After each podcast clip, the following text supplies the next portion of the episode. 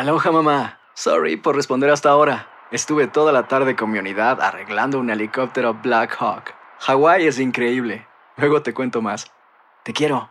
Be All You Can Be, visitando goarmy.com diagonal español.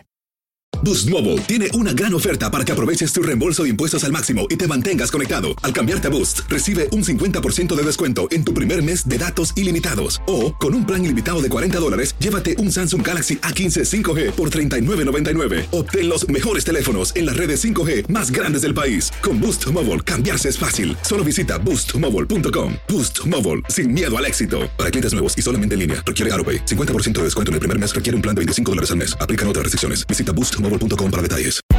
Hay gente a la que le encanta el McCrispy y hay gente que nunca ha probado el McCrispy. Pero todavía no conocemos a nadie que lo haya probado y no le guste. Para pa pa pa. Soy María Raquel Portillo. Probablemente me conozcan con el nombre que me impuso mi abusador, Mari Boquitas. Cuando apenas tenía 15 años, me casé con Sergio Andrade, el exitoso productor que lanzó la carrera de Gloria Trevi y que resultó ser un abusador sin escrúpulos. Voy a contar esa historia por primera vez sin interrupciones. No vengo a contar mi versión, vengo a contar mi historia. En boca cerrada. Escúchalo en tu plataforma de podcast favorita. Univisión Reporta es un podcast de euforia.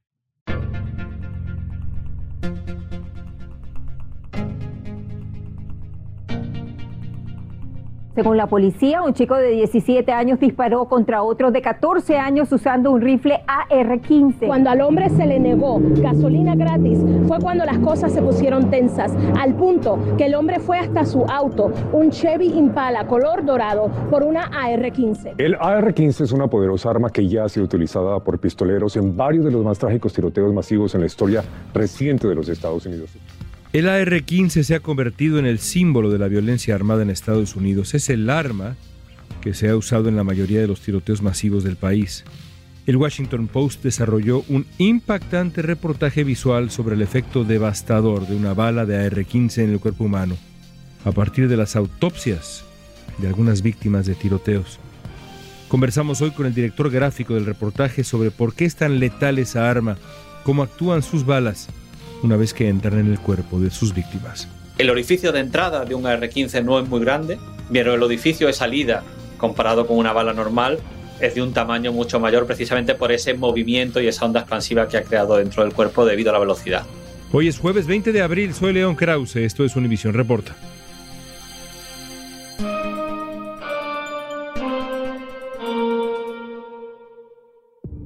Chiqui Esteban es el director gráfico del Washington Post y participó en la producción del reportaje que deja ver de forma clara el efecto destructor de la R-15, el arma que tiene más gente en Estados Unidos, responsable de tanto dolor acá. Cuéntanos un poco sobre la idea de hacer este reportaje gráfico sobre la destrucción que deja en el cuerpo humano una bala que viene de un rifle AR-15. ¿Cómo nace la idea?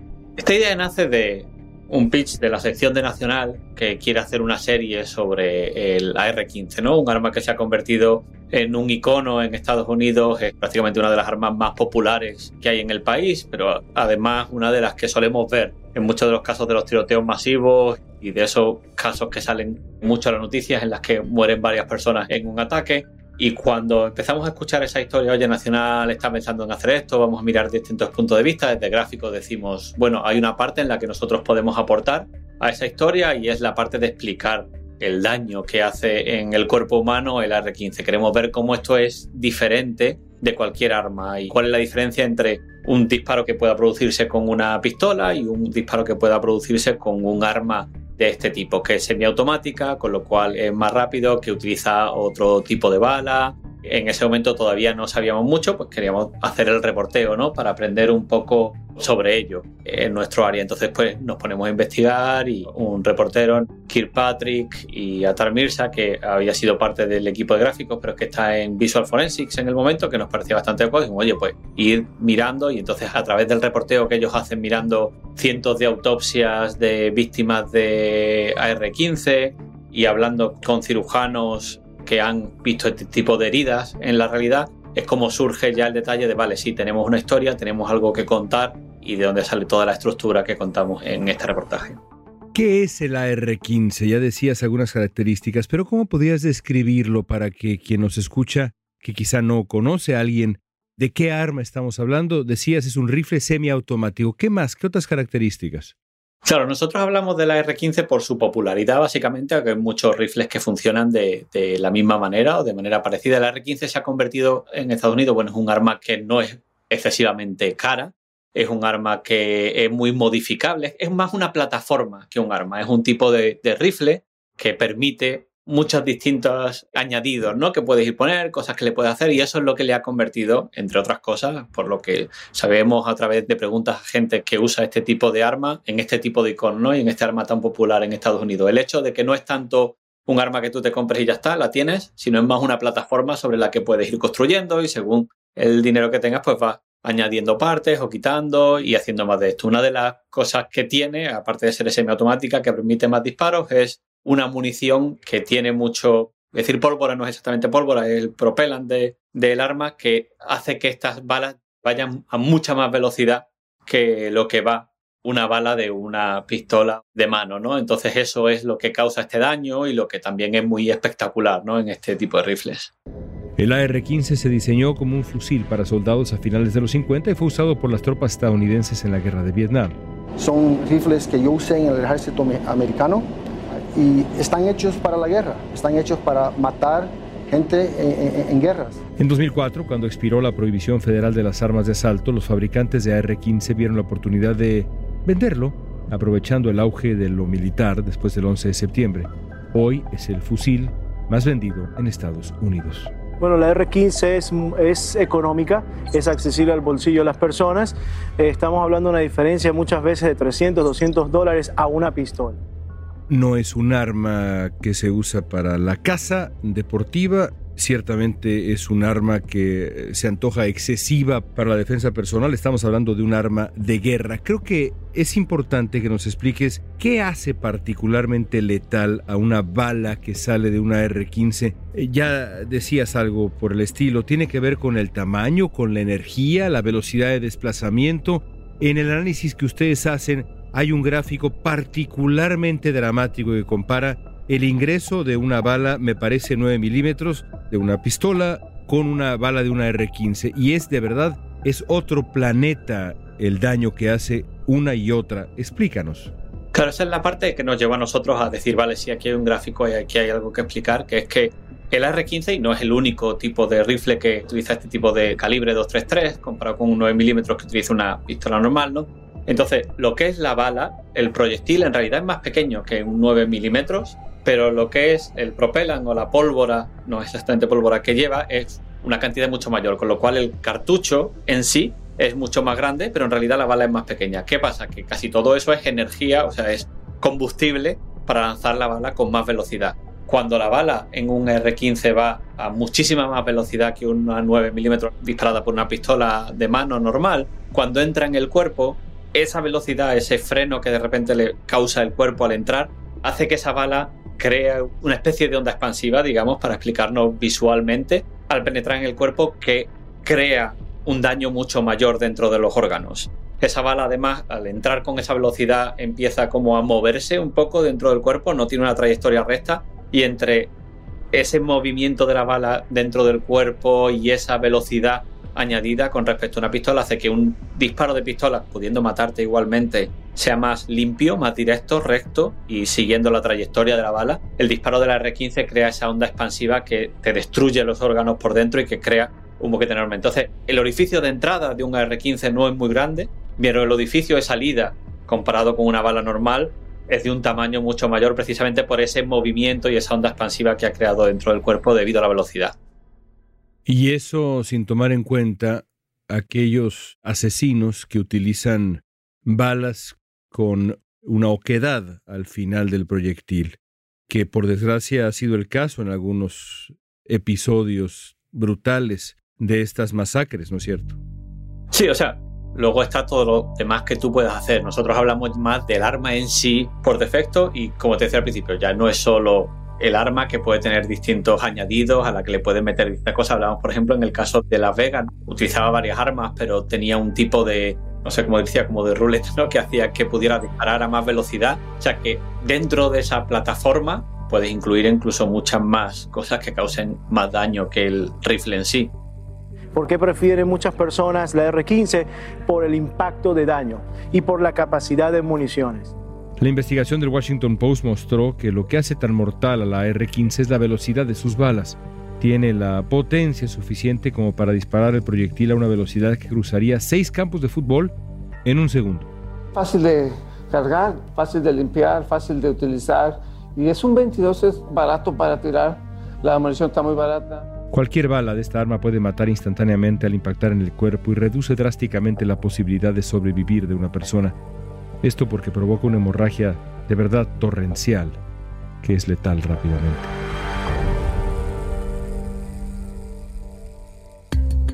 Al volver conoceremos los daños que han sufrido las víctimas de la R-15 en los tiroteos masivos y cómo lo explica el Washington Post.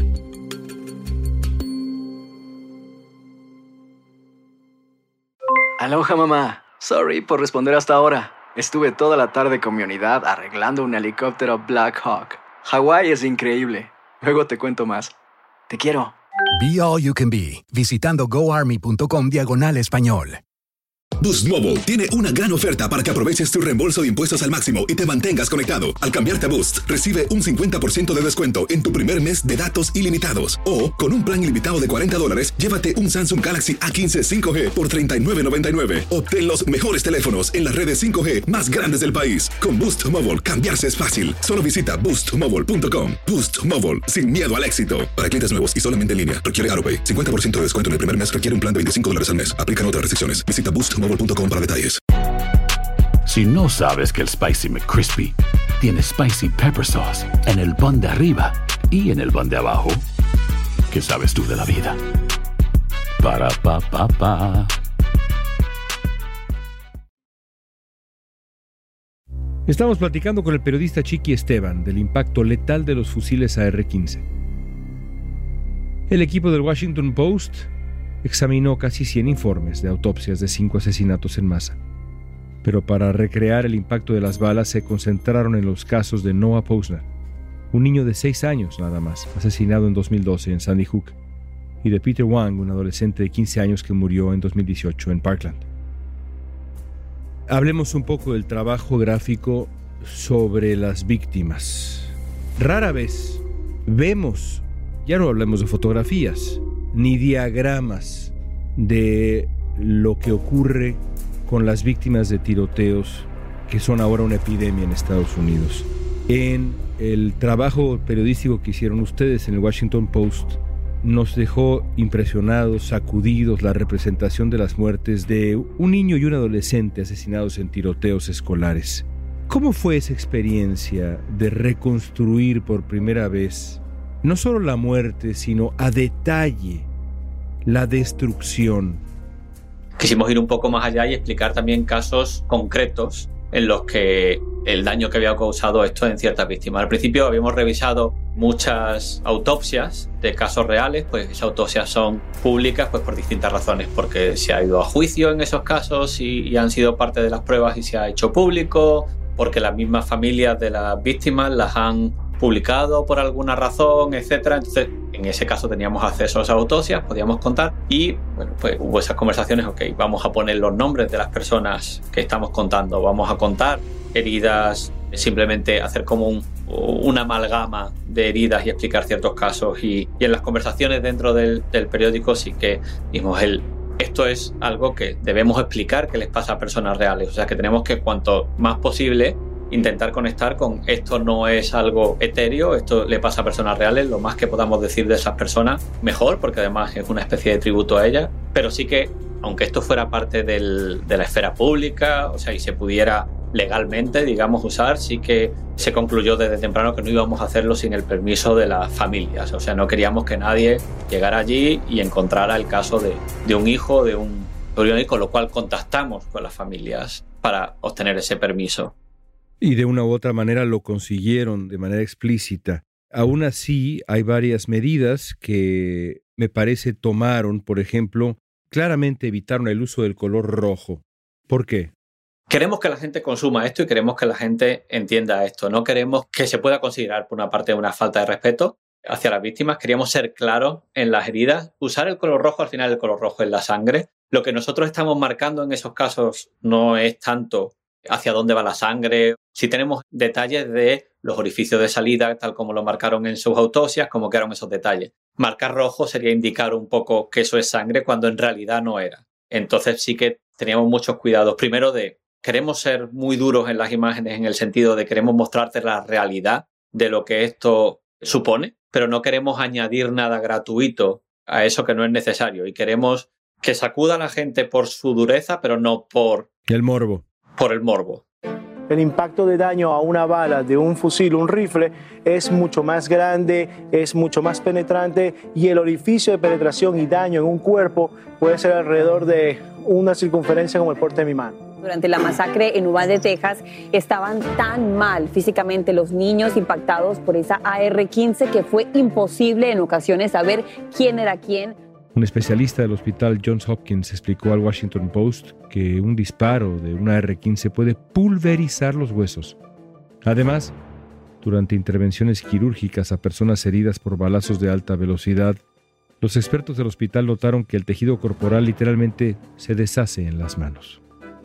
¿Recibieron comentarios posteriores de las familias? Hemos recibido mucho, mucho comentario, hemos visto cómo las organizaciones de familias de Sandy Hook particularmente compartieron esto en redes muy directamente. Hemos recibido mucho, mucho feedback de gente que pues afectada o incluso de algunos usuarios de AR15 y en general la acogida o la reacción que podía ir por cualquier lado. O sea, sabíamos que podíamos tener buenas reacciones o podíamos tener reacciones contrarias a ello y acusándonos pues, de oír demasiado lejos o de no oír demasiado. Yo diría que las reacciones en general han sido mucho de apoyo y de bienvenida a un proyecto que contara esta realidad.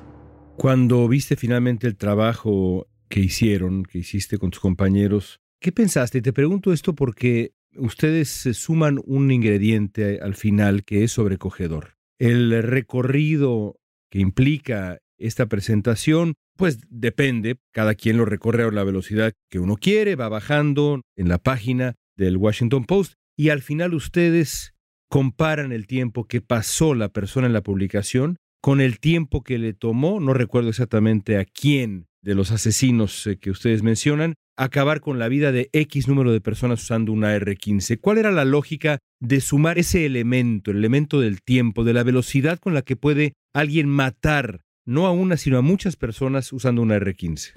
Sí, o sea, esa era una de las claves del proyecto cuando lo pensamos desde el principio, qué es lo que queremos explicar sobre la R15. Y decidimos que íbamos a explicarlo en tres partes. Primero es cuánto daño puede hacer una bala. Lo segundo es cómo un arma de este tipo semiautomática puede disparar varias balas en una sola persona, con lo cual el daño es mucho mayor. Y esa tercera parte era, entonces, si una bala es tan dañina y puede disparar muchas balas, no te lleva mucho tiempo realmente matar a una cantidad de personas. ¿Cómo vamos a mostrar eso? Decidimos crear esta mini base de datos no en casos en los que sabíamos seguro cuánto tiempo le había llevado al menos a una persona a matar a una cantidad de gente porque había registros sobre ellos. Según el tiempo que tú estés en la página te va a dar un resultado distinto. El más ajustado al tiempo que estés. Pues si has estado tantos minutos te dirá, oye, pues en más o menos este tiempo, tal persona en tal caso fue capaz de matar a tantas personas. O sea que esa combinación del daño y la repetición te ha permitido hacer esto. El, máximo de tiempo que tenemos son 11 minutos, que fue el tiempo en el que eh, el asesino en el caso de Las Vegas mató a más de 50 víctimas y hirió a cientos de personas. O sea que en apenas 10 minutos con ese tipo de arma y en el caso de Las Vegas, que era desde un edificio lejano disparando, fue capaz de herir a cientos de personas y matar a docenas. ¿Alguna organización que defiende la segunda enmienda, la NRA, ¿alguien reaccionó en contra de ustedes? ¿Recibieron cartas, recibieron comentarios acusándolos de alguna manipulación? O sea, siempre recibe comentarios de todo tipo y no recuerdo ahora mismo ninguno que fuera especialmente problemático. O sea, siempre hay gente que a lo mejor te habla de algún detalle y con pruebas y ves que teníamos todo correcto y no hemos tenido que corregir nada. O sea, el reporteo que hicieron tanto Nick como Tal y los detalles que Manuel eh, Canales y Ronald Paniagua, que fueron los que trabajaron en la parte más visual y más técnica. De momento no, ha habido nada que nos lleve a cambiarlo algo en lo que hemos trabajado meses con cirujanos, con autopsias, o sea que hemos sido muy cuidadosos, particularmente en un caso como esto. No, no hemos recibido de momento ninguna, ninguna queja de un gran tamaño, para ser particularmente honesto. Obviamente sí, siempre hay comentarios de todo caso, pero ninguno creo yo que vaya de una manera que nos haya hecho cambiar de idea al, al centro del, del problema. Un arma brutal, ¿no es cierto? Sí, o sea, eso es lo que queríamos intentamos enseñar, que es un arma muy efectiva en su brutalidad, que es un arma que hace muy bien lo que está diseñada para hacer y eso significa destrozar cuerpos al contacto. Un legislador republicano, el representante Barry Moore de Alabama, presentó en febrero un proyecto de ley para declarar al AR-15 un arma nacional de Estados Unidos. Se trata de una legislación que busca declarar el rifle semiautomático AR-15 como el arma nacional. O sea que yo no sé por qué y en qué contribuye nombrar un arma nacional de, cualquier país a menos que sea una reacción a la política actual, una reacción a, básicamente a oprimir a otras personas, amenazar a otras personas, que es algo que se viene dando desde la presidencia de Trump. Los copatrocinadores del proyecto son los republicanos George Santos, Andrew Clyde, que es propietario de una armería en Georgia, y la congresista de Colorado Lauren Boebert, dueña de un restaurante temático de armas. Sin embargo, según CNN, hasta ahora la propuesta no se ha presentado de manera formal. Déjame terminar con un debate moral y periodístico muy complicado. El exfiscal general Eric Holder, que fue parte del gobierno de Barack Obama, tuvo frente a sí las imágenes de la matanza de Sandy Hook, que fue, a mi parecer, el último círculo del infierno en este debate. Niños pequeñitos enfrentados con un asesino con un arma como la que has descrito a muy poca distancia. Y Eric Holder decía que esa experiencia le había cambiado la vida para siempre. Hay quien dice que el debate de las armas en Estados Unidos cambiaría si la gente pudiera ver las fotografías de las víctimas, lo que le hace una R-15 a un cuerpo. Tú, no sé si has visto las fotografías, pero ciertamente has visto los reportes de las autopsias. ¿Cómo es esa experiencia? O sea, como parte del reporteo, por supuesto, hemos tenido que ver fotografías de casos reales, etcétera, y es, es brutal. Quiero decir, eh, lo que te puedes imaginar, no sé si lo puedes imaginar.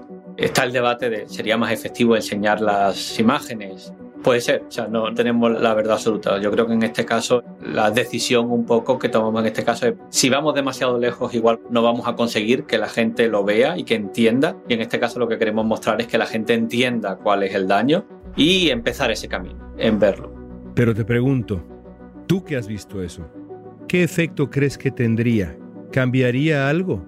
A ti te cambió la vida, estoy seguro.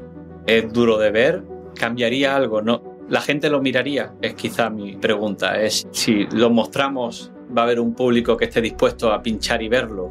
No sé hasta qué punto tampoco las decisiones de cada uno en el país ya están formadas hasta un punto en el que no sé si ya sabemos lo que es, aunque no lo hayamos visto. Verlo cambiaría seguramente a algunas personas, no sé si cambiaría algo a nivel general.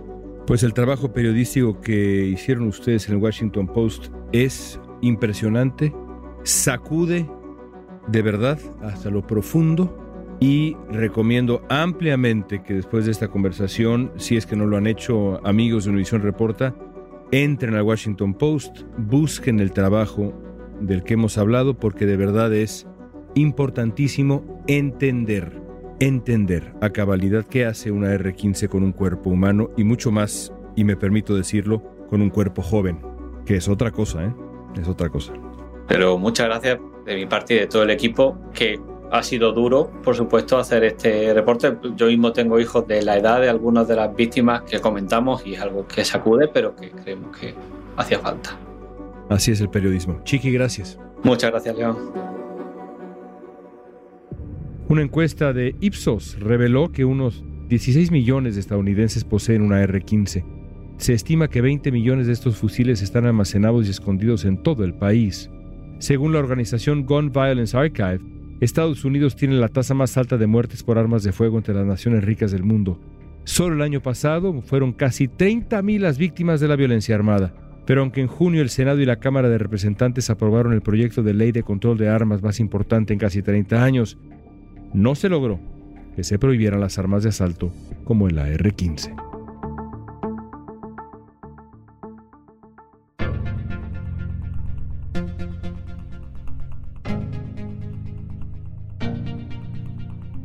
Esta pregunta es para ti. ¿Tú crees que debería prohibirse el AR-15? Usa la etiqueta Univisión Reporta en redes sociales. Danos tu opinión en Facebook, Instagram, Twitter o en TikTok. Escuchaste Univisión Reporta.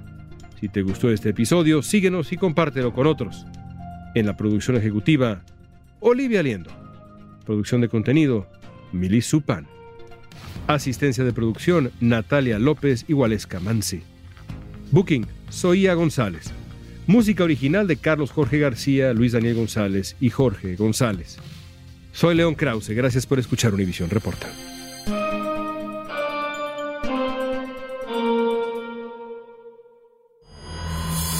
El escándalo alrededor de Gloria Trevi es cada día más grande y parece no tener fin. Soy María Raquel Portillo. Fui ese rostro pálido y sin voz que el mundo vio en las escenas del mayor escándalo del entretenimiento de las últimas décadas. No vengo a contar mi versión, vengo a contar mi historia. Ya es hora de abrir la boca. En boca cerrada. Escúchalo en tu plataforma de podcast favorita. Aloha mamá, ¿dónde andas? Seguro de compras. Tengo mucho que contarte. Hawái es increíble. He estado de un lado a otro con mi unidad. Todos son súper talentosos. Ya reparamos otro helicóptero Blackhawk y oficialmente formamos nuestro equipo de fútbol. Para la próxima te cuento cómo voy con el surf y me cuentas qué te pareció el podcast que te compartí, ¿ok? Te quiero mucho. Be All You Can Be, visitando goarmy.com diagonal español.